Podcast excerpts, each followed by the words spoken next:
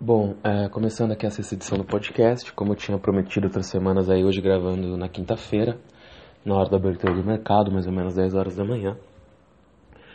E como sempre, só ressaltando aqui no começo que todas as opiniões dadas aqui são apenas análise de conjuntura sobre o mercado, não se, configura, não se configurando como recomendação de investimento.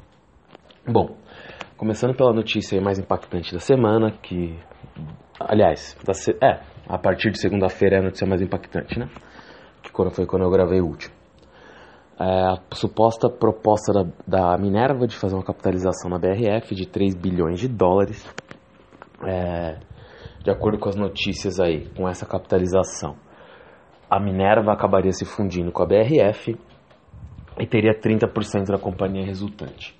Só lembrando que a BRF tem 11% do capital da Minerva que em 2014, quando a BRF vendeu suas operações de carne bovina, a adquirente foi, foi a Minerva e acabou pagando com uma participação no seu capital social, no caso 11%. Só fazendo uma breve recapitulação como chegamos a esse ponto, né? Porque a BRF hoje é uma empresa que vale 20 bilhões de reais em bolsa, mesmo tendo tido uma desvalorização monstruosa nos últimos anos, e a Minerva vale próximo de 2 bi.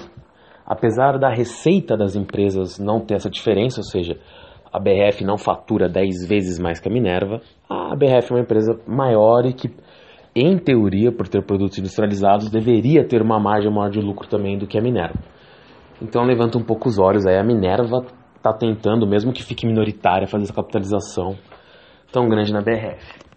A BRF chegou até aí com a, com a desvalorização muito forte por causa do prejuízo que teve, especialmente ano passado, de um bilhão de reais, mas que já vinha com problemas desde 2016 por uma gestão que, na verdade, no início parecia muito boa da Tarpon, né, encabeçada aí pelo Zec e pelo Pedro Faria, mas que depois eh, talvez tenha demonstrado alguns equívocos na política de compra de milho, que o milho acabou subindo demais e não se fez provisões e a empresa teve alguns problemas aí nesse sentido.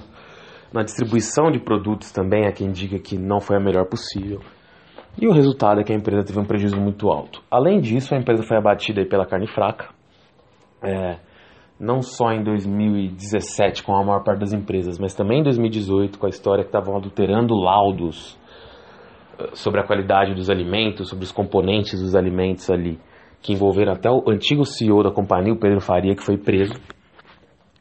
E além disso tudo, ainda teve uma briga séria entre os acionistas, né? o Abílio Diniz e a Tarpon, bastante mais tímida, mas ainda com uma participação relevante na empresa de um lado, e de outro Petros Previ e Aberdeen. Os acionistas acabaram chegando a um acordo com o nome do Pedro Parente para presidente do Conselho de Administração. Isso até fez as ações subirem um pouquinho, embora tenha que se lembrar que as ações em 2015 aí chegaram a valer próximo a 60 reais, hoje estão valendo 23, 24 e chegaram a valer 20, talvez até 19 esse ano. O que faz a empresa valer só 20 bilhões de reais, como eu disse, a empresa chegou a valer, como chegou a valer 60 reais a ação, chegou a valer perto de 60 bilhões de reais. Nesse cenário, uh, a BRF agora iria tentar uma retomada do seu crescimento, assinou com a IPO de sua unidade do Oriente Médio, que na verdade é bem lucrativa, é uma empresa bastante grande, a UAN, que é a empresa da BRF para aquela região, para conseguir captar um pouco de dinheiro para sanar as dívidas da empresa, porque a empresa também se endividou bastante desde a sua formação na fusão Sadia Perdigão lá atrás. Bom, a Minerva, por outro lado, é uma empresa da família Vilela Queiroz, é mais familiar. Talvez das grandes uh, empresas aí frigoríficas do Brasil, foi a única que não teve uma, uma grande injeção de capital do BNDES, ao contrário das rivais JBS e Marfrig. É, ela veio crescendo mais organicamente, uma aquisição ali, outra ali. É, o, o, fundo Salic, ligado à família Real Sadita, entrou comprando 20% da empresa há cerca de dois, três anos atrás, uh, por um valor bastante alto. Ali a empresa, até por ter uma gestão um pouco. Não, é complicado falar em melhor, mas uma gestão mais controlada do que Marfrig e JBS, que adquiriam com uma velocidade muito alta outras empresas, se mostrou mais resiliente, apesar da JBS ser muito maior do que ela. E nesse cenário, ela comprou as operações JBS na Argentina e no Uruguai. Uh, quando da crise da JBS aí do escândalo da gravação do, do nosso do Temer. E agora, uh, num movimento ousado, né? Estaria tentando junto a fundos de fora, falou-se no Continental Grain, em alguns fundos de investimento, na família Ometo, né?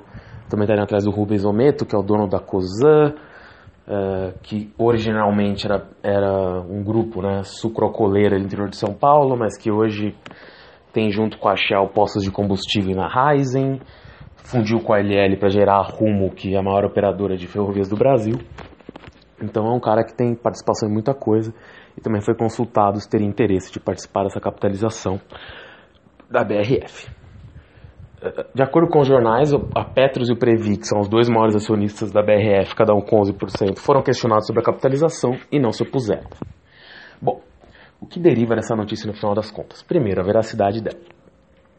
Eu posso acreditar que seja verdade, a BRF é, negou que tenha recebido oferta, e realmente a notícia não fala que a oferta foi feita, fala que, tá, que a Minerva está tentando captar, é, captar capital para fazer essa oferta. A Minerva também negou que tenha feito a oferta, mas colocou aquele texto básico das, dos RIs de que estamos procurando possibilidades de maximizar o valor da empresa, que quer dizer, não estamos negando que estamos pensando em fazer alguma coisa. Nesse cenário, é, primeiro tem que se verificar se a família Vilela Queiroz de fato quer ser diluída. Porque ela hoje já tem 20% da Minerva, e numa operação como essa ela seria diluída de forma brutal ali. Né? Se a Minerva tiver 30% só da empresa resultante, eles teriam 9% em vez dos 27% que tem hoje. Outra suposta barreira que foi colocada pelo Estadão é que o grupo, o fundo ligado à família saudita, né, Real Saudita, o Salik, teria, se oporia a comprar empresas que abatem porcos, então não queria ter participação na BRF.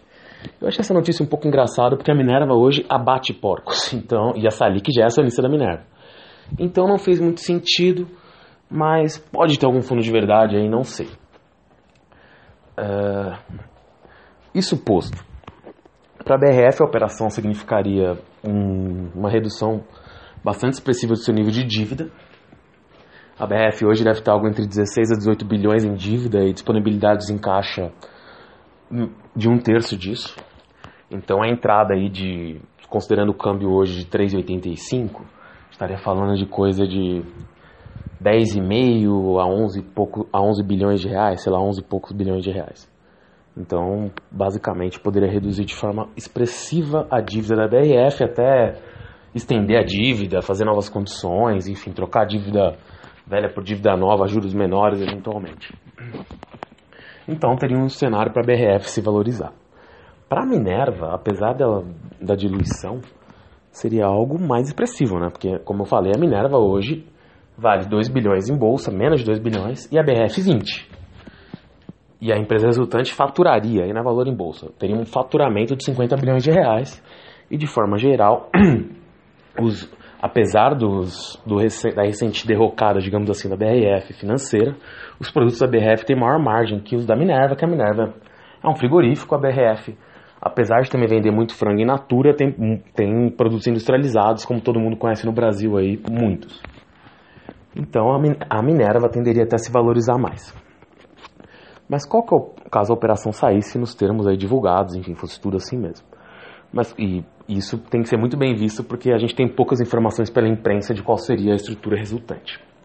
Isso posto, na mesma notícia no Brasil Journal, que na verdade foi um site que primeiro noticiou essa, essa possível capitalização por parte da Minerva, também comenta que a Marfrig também teria ido atrás da BRF. O Marfrig recentemente adquiriu o National Beef nos Estados Unidos. Uh, está em processo agora de vender a Keystone, uma subsidiária sua, por 3 bilhões de dólares. Exatamente o valor que se diz que a Minerva gostaria de capitalizar na BRF. A Marfrig também é uma empresa endividada, então esses 3 bilhões de dólares seriam primeiro para pagar suas próprias dívidas, organizar um pouco a casa. Mas sobraria um pouco de capital dessa venda sim para a Marfrig também se ousar a no mínimo tentar comprar uma participação da BRF, quanto mais também propor uma fusão. Então um cenário aí que passou pela minha cabeça, embora não tenha sido noticiado, seria uma possível fusão entre Marfrig, Minerva e BRF para formar uma empresa realmente grande. Ainda não seria capaz de desafiar uma JBS, que acho que é que teve as vendas da JBS aqui na América, na Mercosul, também de alguns ativos lá nos Estados Unidos depois da crise. Então eu não sei quanto está exatamente o faturamento da JBS após essas vendas, mas a JBS tem um faturamento que se aproxima de 150 bilhões. A Minerva mais a estaria atingindo 50, eu acredito que jogando Marfrig elas poderiam estar na casa dos 80, 90. Então, assim, ainda não seria exatamente um concorrente da JBS, mas estaria bem mais próximo. O problema é ser regulatório de CAD, né? Para aprovação dessa operação, embora a JBS seja tão grande que talvez a operação passasse, porque acho que essa operação traria preocupações concorrenciais apenas no Brasil. Acho que fora poderia até, até que ser aprovada por algum outro órgão, mas não me parece tão preocupante. É, mas assim, isso tudo é apenas uma hipótese. E por que essa hipótese da Marfrig também entrar na jogada? Com a recente valorização do dólar e com a queda da BRF, eu na verdade até já esperava antes uma corrida pelo controle da BRF, com empresas gringas fazendo ofertas hostis pelo, pelo controle da companhia, sendo que a companhia estava cheia de problemas, alguém ia vir tentar comprar. Por uma série de razões isso ainda não aconteceu, mas eu acredito que só essa notícia da capitalização pela pela Minerva de um valor de 3 bilhões de dólares para ter 30% após uma fusão, não parece um valor tão alto, ainda mais considerando esse dólar aí de quase 4 reais e que pode subir mais. Então, considerando esse cenário do dólar tão alto, eu não acho nem um pouco estranho que a Tyson Foods venha questionar a DRF sobre uma eventual compra de controle, que algumas empresas chinesas, como a que comprou a Smithfield uh, nos Estados Unidos recentemente, que é a maior do mundo de carne de porco, venham aí também fazer algumas perguntas sobre o controle da BRF. E tem que se pensar que só por causa da valorização do dólar, se quisesse comprar BRF em 2015, quando a empresa, sei lá, valia perto de 60 bilhões de, de reais, se você considerasse um câmbio aí a 3, tá, talvez o câmbio tivesse um pouco mais, mas considerando 3, você teria que gastar 20 bilhões de dólares para comprar a empresa. Hoje, considerando o cenário brasileiro mais complicado, a valorização do câmbio, a empresa valer muito menos em bolsa, se você oferecesse à empresa o dobro do que ela vale em bolsa hoje, você já está valendo 20. Eu quero comprar ela por 40, que já seria uma cotação de 44 ao invés de 22 aí, 20, ou 48 ao invés de 24, sei lá. Você gastaria apenas 10 bilhões de dólares. Óbvio que não é pouco dinheiro, mas é metade em dólares do que você gastaria para adquirir a empresa dois anos atrás. E é uma empresa muito forte no Brasil, que tem exportações fortíssimas por Oriente Médio. Então poderia ter sentido para algum outro player do setor vir adquirir o controle da BRF ou ao menos tentar após essa notícia de possível fusão com a Minerva. Por isso que eu acho que se vier uma proposta estrangeira, principalmente chinesa, de valores muito altos, talvez uma eventual reação uh, arquitetada até pelo BNDES, enfim, que é também acionista, porque o BNDES também é acionista da Marfrig, seria unir Marfrig, Minerva e BRF. Isso tudo no campo das hipóteses. No campo prático, eu acredito que se a fusão com a Minerva for para frente, as duas empresas podem se valorizar, mas a curto prazo o grande vencedor uh, tende a ser a BRF, porque deve instigar o desejo de outros no controle da companhia. Agora, se a empresa vai ser vendida ou não é um pouco complicado de dizer, porque os atuais acionistas acham o valor das ações hoje muito baixo, né? Então é um pouco difícil fazer projeções nesse sentido. Mudando agora um pouquinho de setor, ontem na Câmara foi aprovado o projeto de lei referente aos distratos.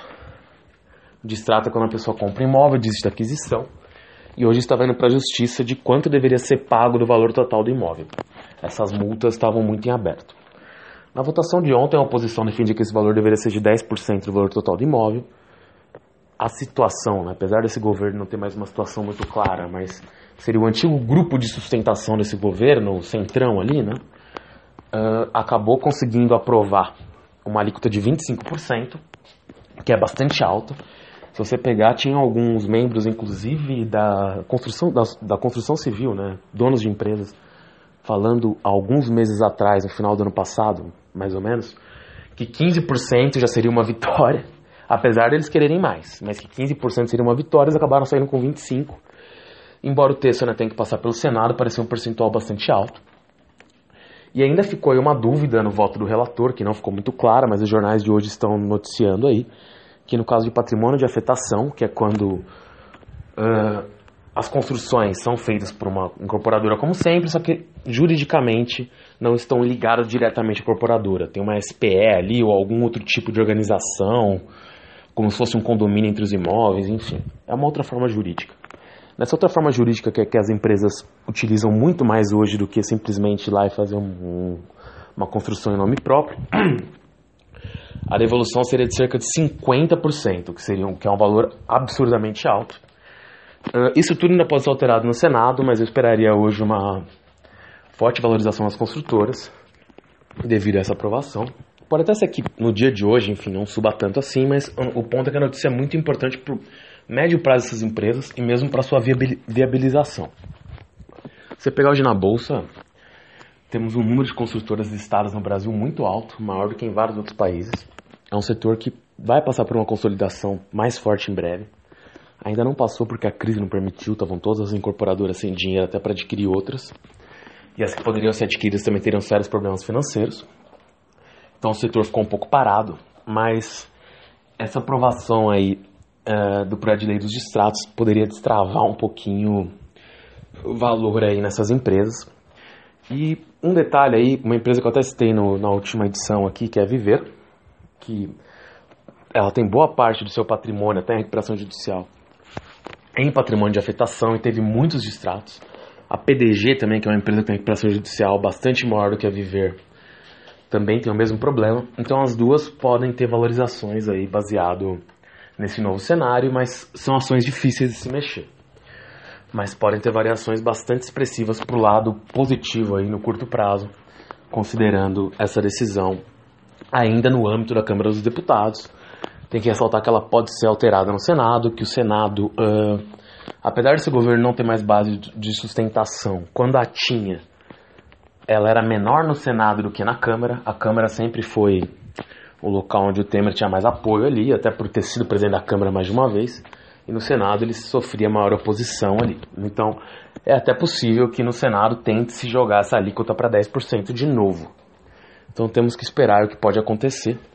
Sem contar que, como atualmente no Brasil também o Supremo Tribunal Federal tem opinado sobre tudo, se alguém entrar com uma DI contra isso, também é possível que o próprio Supremo, enfim, apesar de não me parecer muito a função dele, pode querer alterar essa alíquota ou declarar a lei inconstitucional, enfim. Então, pode ter outros resultados aí após, mas no curto prazo, o que me parece é que mesmo se o Senado aprovar, esse projeto de lei tem que voltar para a Câmara, porque foi a casa que fez a lei pela primeira vez.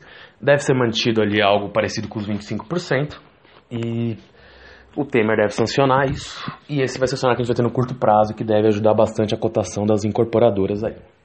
Indo agora para o mercado como um todo, me parece que o pessimismo agora tomou conta do mercado. É, o mercado brasileiro, na verdade, é um pouco curioso, né? Como vários outros, mas apesar de ter um volume muito alto de negociações por dia, ela é muito concentrada em estrangeiros que esse ano até estão saindo mais do país do que entrando, e principalmente nesses últimos dois anos, devido principalmente à queda dos juros, em fundos multimercado captaram muito capital é, devido à queda dos juros de gente que estava infeliz ali com a sua, seus rendimentos e resolveu aplicar em bolsa através desses fundos.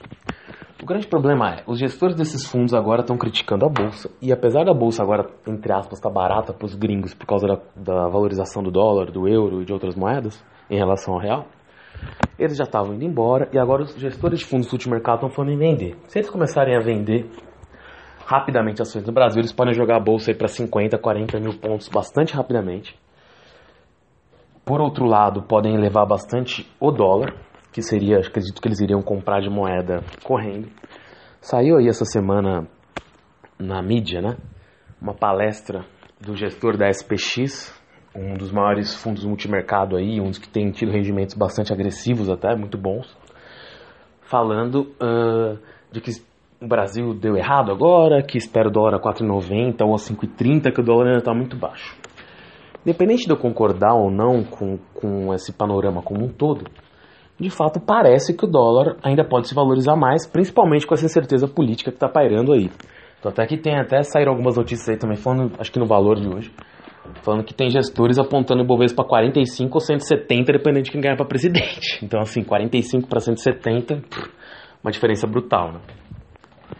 Então, diante desse cenário político, o Ibovespa tende a se desvalorizar em anos eleitorais no Brasil, a menos que você tenha ali uma visão, talvez, de um cara mais pró-mercado ganhando, que não parece ser muito o caso nessa eleição. Embora, enfim, historicamente também, quando ficar próximo de ganhar, os, os primeiros, primeiros colocados tendem a suavizar um pouco esse discurso, o próprio Lula fez isso, enfim, mas a tendência é o dólar disparar com os atuais candidatos aí na frente e a bolsa cair. Nesse cenário, uma primeira opção, claro, é entrar vendido e pegar a queda, né? É sempre uma forma alugar ações e ganhar com a queda. A outra é em empresas que estão têm receita altamente vinculada ao dólar em custos e reais. Aí acho que a maior destaque são as empresas de celulose, Suzano e Fibra, no caso. Mais a Suzano do que a Fibra, porque a Suzano, na fusão ali com a Fibra, vai acabar sendo a empresa Uh, com, enfim, que vai, que vai puxar outra, porque a Fibra agora tem sua cotação linkada da Suzano, né? Porque na proposta de aquisição da Suzano, em que a Suzano adquiriu a Fibra, ainda precisa ser aprovada por órgãos de concorrência tanto no Brasil quanto na Europa, foi se feita uma correlação de troca, ou seja, isso, a Fibra sempre vai estar vinculada ao que acontecer com a Suzano. E a Suzano tende a se valorizar, e nos últimos dias se valorizou de forma muito expressiva. Porque tem custos em reais e receitas em dólar, e além das receitas serem em dólar, o mercado consumidor brasileiro dela é muito baixo. Mesma coisa para a Embraer, que também tem valorizado de forma menos expressiva, mas também tem receitas altamente vinculadas em dólar, mas a Embraer tem outros desafios, uh, outros players entrando no mercado, a fusão com a Boeing que sai não sai. Então a Embraer tem outras questões particulares, mas também tende a se beneficiar. E aí uma empresa que é outra queridinha dos analistas aí é a Vale, que ontem curiosamente atingiu seu maior valor de mercado na história, parece até louco, né? Pensando em 2007, que o ferro valia até mais e tudo. Mas ontem a Vale chegou nesse pico histórico e tende a se valorizar mais com a valorização do, do real anti-dólar, do dólar anti-real, desculpa, e com a manutenção das cotações do minério de ferro, que não sei se vão se valorizar mais, mas parecem, né, a curto prazo, é sempre complicado dizer isso, é, até porque eu não estou acompanhando mais tanto o mercado de ferro tão próximo, mas parece ter adquirido uma certa estabilidade aí nesse, nesse mercado. Se isso de fato for verdade e o preço do minério estiver mais ou menos estabilizado, acumulado com essa valorização do dólar, a Vale também tende a apresentar lucros muito bons esse ano e tende a se valorizar, continuar se valorizando na bolsa, mesmo com a bolsa caindo de forma geral. Essas empresas tendem a ser exceções aí. Temos outras empresas exportadoras que podem se beneficiar, mas acho que talvez as três mais claramente, os três setores aí mais claramente beneficiados sejam esses três, que seriam o minério de ferro, uh, os aviões, no caso da Embraer, né, mas enfim, é uma situação muito particular. Celulose e também o agronegócio, mas aí CLC agrícola, talvez Terra Santa, mas por mais que também tenham cotações dos produtos em dólar, acho que são cenários um pouquinho mais complicados pelas companhias em si. Mas a CLC agrícola também deveria ter ser beneficiada aí pelo aumento do dólar, além de várias outras empresas. Estou né? só dando alguns exemplos aqui dos setores que são mais dólar na veia, digamos assim receita em dólar, custo em real. Por outro lado, as empresas são importadoras tendem a ter muitos problemas para conseguir repassar os preços para os consumidores, podem aumentar seus prejuízos. Então, as empresas que, pelo lado contrário, né, importam muita coisa de fora e produzem aqui, tendem a ter um ano aí bastante difícil daqui para frente. É, o aumento dos fretes só acumula com isso. Isso é ruim para todo mundo, mas digamos que para os importadores é uma é a facada final. E isso tende também a aumentar eventualmente o número de M&As no Brasil, porque as empresas brasileiras, como até tem no caso de BRF, além da desvalorização em bolsa acumulado com a valorização do dólar, ficam baratas para serem adquiridas por estrangeiros. Então a gente tem uma chance aí de ter um novos surtos de M&As uh, baratos para gringos, né, chineses, algumas empresas americanas, agora os árabes também, que enfim, então conseguiram juntar bastante dinheiro com a recente valorização do petróleo aí podemos ter eles aí vindo comprar empresas brasileiras aí listadas em bolsa ou não.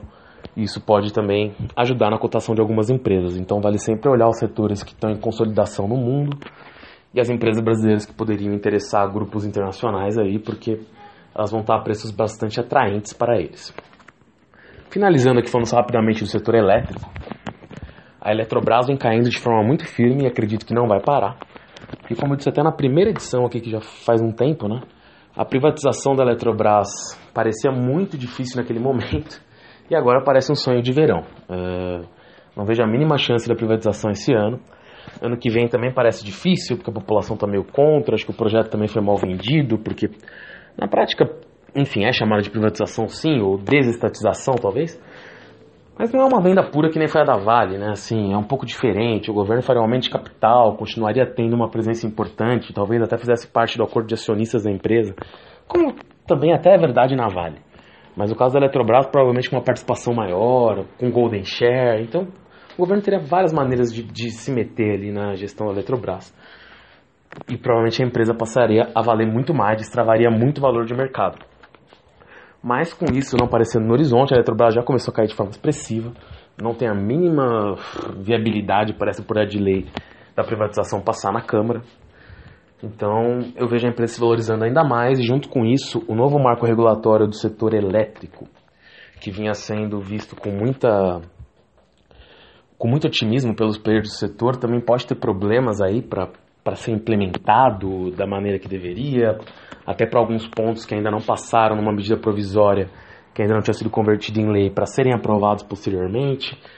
Então, obviamente, a empresa que mais vai ter problemas é a Eletrobras em termos de valorização, mas podemos ter o mesmo problema aí com outras empresas privadas, por mais que as empresas elétricas tenham receita estável, paguem dividendos, elas podem cair aí pela não alteração de alguns marcos do setor. E outras empresas estatais de energia, como a CEMIG, que na verdade eu acho até que está bastante barato em bolsa hoje, mas mesmo estando barato, nesse cenário de aversão ao risco e com problemas do marco regulatório do setor, ela pode se desvalorizar. Por fim, nesse cenário, ainda no setor elétrico, né, acho que a grande exceção é a Light, como eu já comentei aqui no programa da Eletropaulo. A Light parece ser uma empresa que a única distribuição realmente relevante ainda é a venda. A venda da Eletropaulo já foi feita por um valor muito alto pela valorização do euro em decorrência do real, né? Que a Enel estava pensando na operação em euro, né? Empresa italiana. E com a valorização do euro, a operação ficou mais confortável no bolso dela. Então a Neo Energia, que perdeu a, a Eletropaulo para a Enel e outras empresas chinesas, podem ver na Light aí como a última empresa com possibilidade de ser adquirida de distribuição e que está que tá no Rio de Janeiro, né? enfim, o segundo terceiro maior estado economicamente do país. Então isso pode gerar uma disputa sim, e essa desvalorização do real só ajuda o preço poder ser mais alto. Então acho que a grande exceção aí nisso tudo do setor elétrico pode ser uma possível venda da Light por um valor aí relevante. Bom, por hoje acho que essas foram as principais é, tópicos aí para se analisar. Segunda-feira, voltando com um novo podcast aí. Valeu!